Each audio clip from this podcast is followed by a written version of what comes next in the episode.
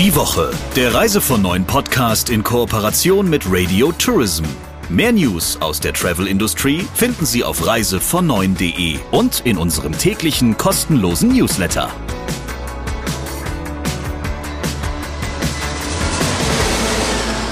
Bevor wir mit dem Talk der Woche starten, erstmal natürlich unsere Begrüßung. Im Studio, wie jede Woche, der Chefredakteur von Reise von Neuen, Christian Schmicke. Und Radio Tourism-Chefin Sabrina Gander. Und wir reden heute, beziehungsweise du redest heute mit einem Menschen, der sich auf eine Destination spezialisiert hat. Ein Land, so viel darf ich schon mal verraten, das unglaublich höflich ist. Nicht umsonst gibt es dort nämlich 20 verschiedene Ausdrücke für Entschuldigung. Es gibt mehr Haustiere als Kinder tatsächlich in diesem Land. Und was ich wirklich kurios finde und zu gerne mal ausprobieren möchte, ist, fast jeder Einwohner besitzt in diesem Land ein Dusch-WC mit Warmluftgebläse, Sitzheizung, Musik oder auch eine Rauschfunktion. Jetzt darfst du, lieber Christian, unseren Zuhörern sagen, mit welchem Experten über welches Land du heute sprichst. Liebe Freunde, ihr merkt schon, dass die Sabrina wahnsinnig gut vorbereitet ist. Da erfahre ich auch immer noch Neuigkeiten. Das ist schön. Ich unterhalte mich heute mit Johannes Frangenberg und das ist im deutschen Markt, im Touristikgeschäft eigentlich der Japan-Spezialist. Der strickt nicht nur unter eigener Marke Reisen nach Japan, sondern auch für ganz, ganz viele andere Veranstalter. Und wie man sich vorstellen kann, hatte der mit seinem Unternehmen natürlich in den zurückliegenden mehr als zwei Jahren eine sehr schwere Zeit. Und nun, da sich Japan langsam, vorsichtig und unter vielen Auflagen wieder für die Welt öffnet, habe ich gedacht, das ist ein guter Anlass, mich mit Johannes mal zu unterhalten. Und wir hören jetzt rein. Hallo Johannes. Ja, Christian, hallo. Wir haben uns auch ein paar Jahre nicht gesehen. Ich erinnere mich noch gerne an unseren gemeinsamen Japan-Pressetrip damals vor, ja, das ist jetzt äh, elf Jahre her, in 2011 und zwar unmittelbar nach äh, Fukushima, nämlich ähm, im Sommer 2011 äh, quasi vier Monate nach der äh, Fukushima-Katastrophe. Ähm, ja, daran erinnere ich mich auch noch sehr gerne. Das war wirklich eine sehr beeindruckende Reise. Johannes, Japan öffnet sich jetzt langsam und vorsichtig ähm, im Zuge der Corona-Pandemie wieder der Welt. Wie muss ich mir denn jetzt als Gast oder als Veranstalter eine Japanreise unter den aktuellen Vorgaben der Behörden vorstellen? Was ist da anders als normalerweise? Wir waren zuerst mal im Mitte Mai, waren wir sehr froh, dass ähm, der Premier Kishida ähm, überhaupt das Thema ja, so hoch angesiedelt hatte bei sich in seiner Politik äh, man muss sich das mal vorstellen, Herr Scholz würde sich darum kümmern, ob Ausländer jetzt äh, während Corona oder nach Corona wieder in, nach Deutschland kommen, mhm. würde der sich nicht beschäftigen. Allerdings ist das in Japan so, bedingt durch die Insellage, bedingt durch eine, ja, doch Stimmung in der Bevölkerung, die immer noch die Verbreitung von Corona in Japan ein Stück weit durch den Eintrag von außen bedingt sieht. Und im, im Zuge oder in Vorbereitung auf G7, glaube ich, war weltweit äh, innerhalb der G7 gewisser Druck auf Japan zu sagen, ihr, ihr müsst mal euer Land, äh, wir erwarten, dass ihr euer Land, auch wenn zu gewissen Bedingungen, aber euer Land wieder öffnet. Und das hat Mitte Mai Fahrt aufgenommen. Allerdings machen es uns die Japaner nicht leicht, denn äh, die Bedingungen über ein elektronisches System, was ein japanischer Partner von uns quasi befüllen muss mit den Namen der Gruppenteilnehmer, was dann hier wiederum von den Konsulaten, die die Visa, denn wir brauchen jetzt für Japan für die Einreise ein Visum, was vorher nicht nötig war. Wir konnten mhm. 90 Tage visafrei einreisen. Das Visum haben wir bei, bei Ankunft ganz ohne Komplikationen erhalten. Das ist jetzt anders. Und das macht es für die Veranstalter eben auch schwieriger. Ne? Und für die Kunden natürlich auch, ähm, nämlich PCR-Test bei Abflug hier in, in Deutschland wird verlangt und dann eben das Visum, was eine Bearbeitungszeit eben von zehn Tagen, rund zehn bis 14 Tagen benötigt. Aber die ersten Touren starten. Heute startet eine Familie mit vier Personen, wahrscheinlich aus Deutschland die erste Tour. Mhm. und wird drüben von unserem Reiseleiter empfangen. Das sind die Bedingungen, quasi ständige Begleitung, äh, was nicht heißt, da drüben gibt es eine Touristenpolizei, die also darauf achtet, wenn die Teilnehmer auch ähm, das Hotel mal kurz auf einem kleinen Fußweg um den Block äh, verlassen. Das sehen wir nicht so, aber ansonsten bedeutet es schon, ähm, eine Gruppe muss rund um die Uhr, also auch zum Mittag und zum Abendessen begleitet werden von einem mhm. japanisch sprechenden, das ist das Wichtige, japanisch sprechenden Reiseleiter.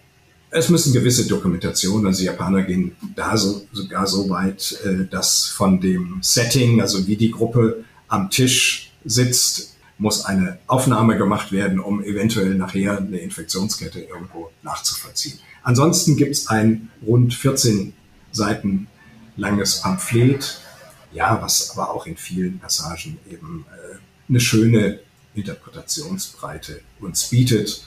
Okay.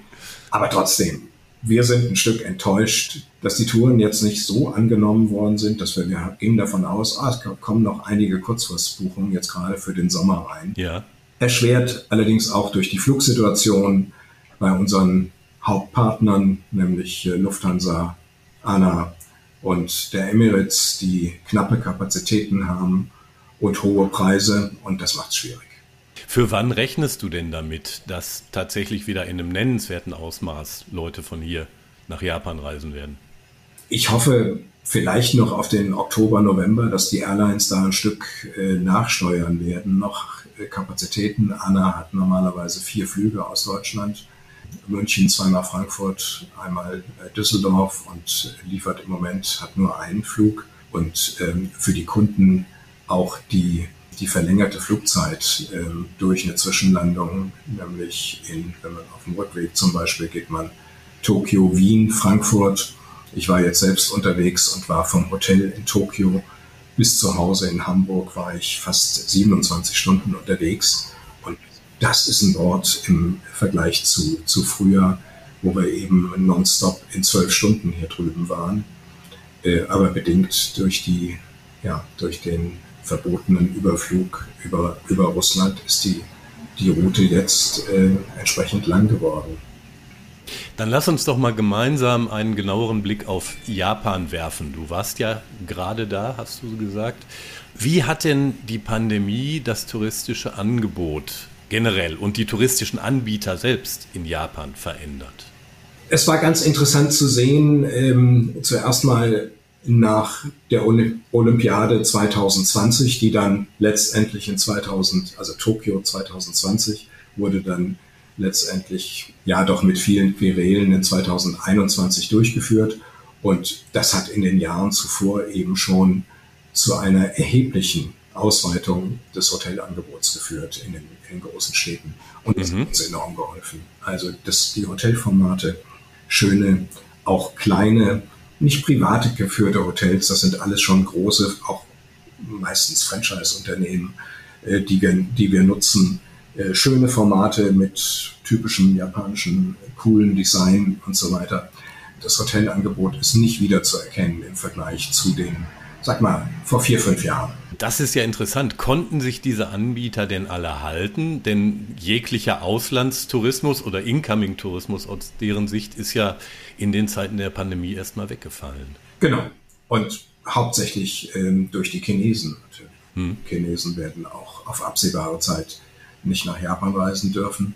Das ist der größte Markt gewesen. Und ähm, da haben wir, ja, die Japaner haben verschiedene Formate haben zum Beispiel ihr Go Japan, also ein Incoming, ein, ein Domestic Tourism haben sie gefördert.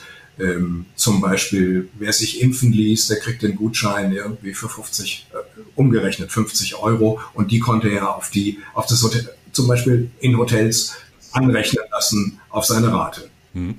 Gab es denn für die japanische Tourismuswirtschaft so etwas wie staatliche Unterstützung, etwas, was vergleichbar wäre beispielsweise mit unseren Überbrückungshilfen? Gab's, gab's. Also auch zum Beispiel für unsere Reiseleiter, die in Japan ansässig sind, gab es so eine Unterstützung und auch für die Hotels, für die Busunternehmen zum Beispiel. Die sind alle, unsere Busunternehmen sind alle noch da. Hotels sind einige weggefallen, äh, hm. wo man jetzt schon dabei ist, äh, die Immobilie entweder in ein Bürokomplex umzuwandeln oder in Apartments umzuwandeln. Da sind einige, leider einige Hotelformate, die wir stark genutzt haben äh, vor der Pandemie in 2018, 19, die gibt es nicht mehr. Ist leicht zu ersetzen durch die neuen Formate. Das heißt also, passende Angebote zu finden, vorausgesetzt mal, ähm, die Nachfrage belebt sich auch wieder, wird für euch kein Problem sein. Das wird kein Problem sein. Vor allen Dingen, was wir eben von den Veranstaltern hören, unsere Preise für 2023, die konnten wir insoweit fast halten, dass wir nur mit Erhöhung von vier bis fünf, sechs Prozent im Markt sind und das verglichen mit anderen Destinationen. Äh, mhm. Da sind viele oder die Veranstalter durchweg hellauf erfreut über die Preisdisziplin der Japaner. Äh, als wir jetzt da waren, der Ukraine-Konflikt war schon da. Die höheren Energiepreise sind auch bei den Japanern mhm. sofort angekommen. Aber man hält sich an die Verträge, die wir für 23 schon im Grunde genommen Ende 20 abgeschlossen haben. Man hält sich dran. Keine Erhöhung von Hotelkosten, keine Erhöhung von Buskosten. Und das ist ein sehr großes Entgegenkommen der Japaner. Wie ist denn eigentlich die Stimmung ähm, in Japan derzeit gegenüber ausländischen Touristen? Du sagtest eingangs, dass man in Japan ja sehr vorsichtig war, auch unter ja, der, der gefühlten Voraussetzung, dass eben das Infektionsgeschehen durch Corona zu einem großen Maße durch ähm, ausländische Besucher hereingetragen werden könnte. Auf der anderen Seite kann ich mir vorstellen, saßen viele in der japanischen Tourismusindustrie, die ja eben auch von diesem Incoming-Tourismus zum Teil abhingen und abhängen, da irgendwie auf heißen Kohlen und haben gesagt, Mensch, wann machen wir denn endlich mal wieder auf? Wie ist da insgesamt die Stimmung in der japanischen Bevölkerung? Ich nehme einfach mal ein Beispiel. Wir hatten bis vor kurzem hatten wir ja noch die, die, die Maßgabe, die Vorschrift, auch draußen Maske tragen. Also draußen mhm. auf den Straßen, auf den, in den, in den, in den Shopping-Arkaden und so weiter. Und viele der Ausländer, die in Japan leben, die waren so frei und haben keine Maske getragen. Und das kommt bei den Japanern, kommt es nicht gut an. Allerdings auch wieder so ein Stück relativieren. Die Japaner kennen keine FFP2-Maske, sondern nur ihre relativ einfachen OP-Masken. Die Japaner kennen keinen selbst testen, also morgens aus dem Haus gehen oder bei Ankunft in der Firma zuerst mal zu testen, kennen, kennen sie nicht. Von, von daher, Corona äh, wurde in Japan doch erheblich ganz anders gehandelt als bei uns. Es gab nie einen kompletten Lockdown. Es gab sowas wie einen, einen Ausnahmezustand, aber das war ein Appell im Grunde genommen an die Bevölkerung, an die Restaurants. Nach 20 Uhr kein Alkohol mehr. Mhm. Und dann haben sich so langsam haben sich die Restaurants geleert, als wir da waren. Allerdings war das ganz normales Leben. Ähm, Betreten des Restaurants und ein äh, Fiebercheck an die Stirn. Und dann ging es in die Isakayas für die Zuhörer vielleicht. Das ist eine richtig typische japanische Kneipe mit viel, ja, mit viel Alkohol und mit viel Stimmung. Und so war, war es da auch super Stimmung. Wir haben uns gesagt, ohne Corona verlassen wir, also ohne dass wir eine Corona-Infektion uns hier einholen. In Japan werden wir nicht nach Hause fahren. Es ist aber nichts passiert in dem Fall. Also gute Stimmung überall, kein Abstand in den Kneipen, aber ein bisschen grotesk draußen auf der Straße weiterhin mhm. getrage, tragen. Und das war jetzt so ein bisschen, der, ein bisschen ausholend. Ähm, wie ist die Stimmung gegenüber, gegenüber Ausländern? Also gerade auf dem Land ist die Stimmung, glaube ich. Ja, ich tue mich ein bisschen schwer damit, das so, so einzuschätzen, aber äh, ein Großteil der Bevölkerung bei so einer Spot-Umfrage äh, ist dann doch so ungefähr mehr Zurückhaltung, nicht so viele Ausländer, nicht alle auf einmal. Europäer haben noch einen, einen entsprechend auch im Ranking besseren Ruf als manche anderen asiatischen ja. Nationen und ja, ist ein bisschen heikles, äh, diffiziles, äh, sensibles Thema. Ne? Lieber Johannes, du bist ja der Japan-Spezialist hierzulande. Und ich kann mir vorstellen, dass für dein Unternehmen und auch für dich persönlich die ganze Corona-Geschichte ja, ein, ähm, ja eine Situation war, ähm, die schon ziemlich unglaublich ist. Auf einmal ist also das gesamte Geschäft, was vorher da war, auf Null gefahren. Gerade weil Japan eben so zögerlich und langsam sich auch wieder erst der Welt öffnet, war ja auch über lange Zeit überhaupt nicht absehbar, wann denn da möglicherweise mal wieder etwas losgehen könnte. Wie hat denn Corona dein Unternehmen verändert? Wir sind ein B2B-Veranstalter. Ne? Das ist nochmal für die Zuhörer jetzt auch interessant. Also wir, wir haben Japan aber zusammen mit den Veranstaltern, mit den deutschen mhm. Veranstaltern, mhm. Eben in den letzten Jahren doch ähm, erheblich äh, gepusht und hatten sehr gute Jahre im Grunde genommen, äh, nachdem sich das Geschäft nach Fukushima in 2011 so ab 2013, 14 wirklich rasant entwickelt hat. Aber dank des Engagements der deutschen Veranstalter. Klar, wir sind gefallen von einem äh, Auf, Auftragshoch in 2020 auf Null und haben keine Umsätze. Hier sind die ersten Rechnungen in der letzten Woche wieder geschrieben worden. Und wir haben im Grunde genommen, wie es vielen Veranstaltern eben geht, ähm, die Buchungen ähm, aus 2020 im Frühjahr zuerst mal auf den Herbst umgebucht und dann ja äh, mhm. auf 21 und dann auf 22 umgebucht. Das war im Grunde genommen unsere neuen Angebote, unsere neuen Preise dann jeweils für die nächsten Jahre unterbreitet. Aber das, das war eben für uns ähm, eine, eine sehr betrübliche Zeit. Also ich konnte viele Mitarbeiter äh, nicht beschäftigen, die waren also 100 Prozent in Kurzarbeit sozusagen. Wir haben leider in der Zeit ähm, auch schmerzliche Abgänge gehabt bei uns. Ähm, Mitarbeiter, langjährige Mitarbeiter, die entweder ganz raus sind aus der Branche oder jetzt auch im, im letzten Jahr sich gesagt haben, ich möchte einfach wieder was tun und möchte einen regelmäßigen Job haben und in anderen, anderes ähm, touristisches Unternehmen gewechselt sind. Das ist schon von der, von der Belastung für die Mitarbeiter äh, schon entsprechend äh, hoch gewesen. Aber jetzt sind wir wieder da und äh, ich mache ja große, ich verbreite große Hoffnung hier im Unternehmen, dass wir zum Frühjahr 2023 vielleicht wieder bei 60 bis 70 Prozent des Volumens sein können wie vor der Krise. Viele Veranstalter, die vor Corona ein starkes Langstreckengeschäft hatten und die sich im Wesentlichen auf Fernziele kapriziert hatten, haben ja im Zuge der Krise angefangen, sich was die Destinationen angeht, ein bisschen umzuorientieren und zu sagen, naja, wir müssen jetzt innerhalb Europas auch mal was machen, also in einem Bereich, der vielleicht nicht ausschließlich Fernstrecke ist. Hast du über sowas auch mal nachgedacht oder kam das für dich nie in Frage?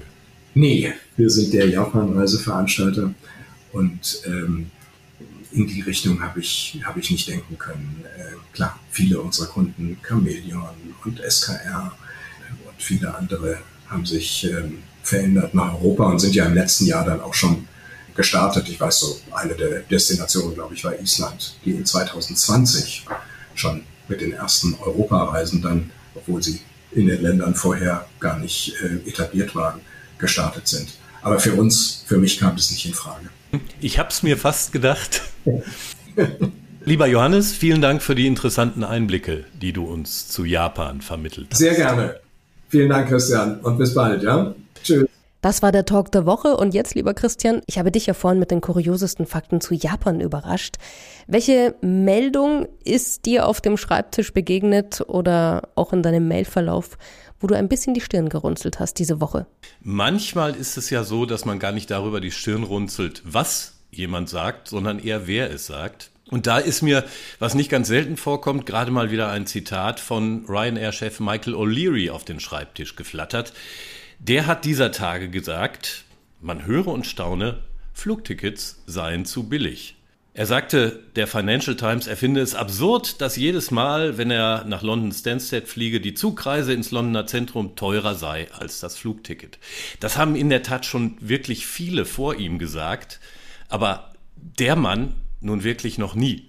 Denn er hat keinen Preiskampf dieser Welt ausgelassen und auch natürlich gerne über Konkurrenten hergezogen, die nach seiner Ansicht verteuerte oder überteuerte Ticketpreise anbieten. Insofern fand ich das schon eine skurrile Geschichte. Ja, Hauptsache, die Luft scheppert manchmal, ne? Ja, das Ganze zeigt ja zwei Dinge. Das eine ist, der O'Leary ist sich nicht zu schade, heute einen Dreck auf sein dummes Gewäsch von gestern zu geben. Und das andere ist, man sieht aufgrund dieser Tatsache und dieser Aussage, dass auch Ryanair die Flugpreise deutlich anheben müsse, wie ernst es um die Branche so steht. Dann sind wir gespannt übrigens, wenn du nächste Woche bei dir im Talk der Woche hast. Bis dahin, Ihnen alles Gute und wir freuen uns schon auf die nächste Ausgabe. Bis dann, macht's gut. Die Woche, der Reise von neuen Podcast in Kooperation mit Radio Tourism. Mehr News aus der Travel Industry finden Sie auf reisevon9.de und in unserem täglichen kostenlosen Newsletter.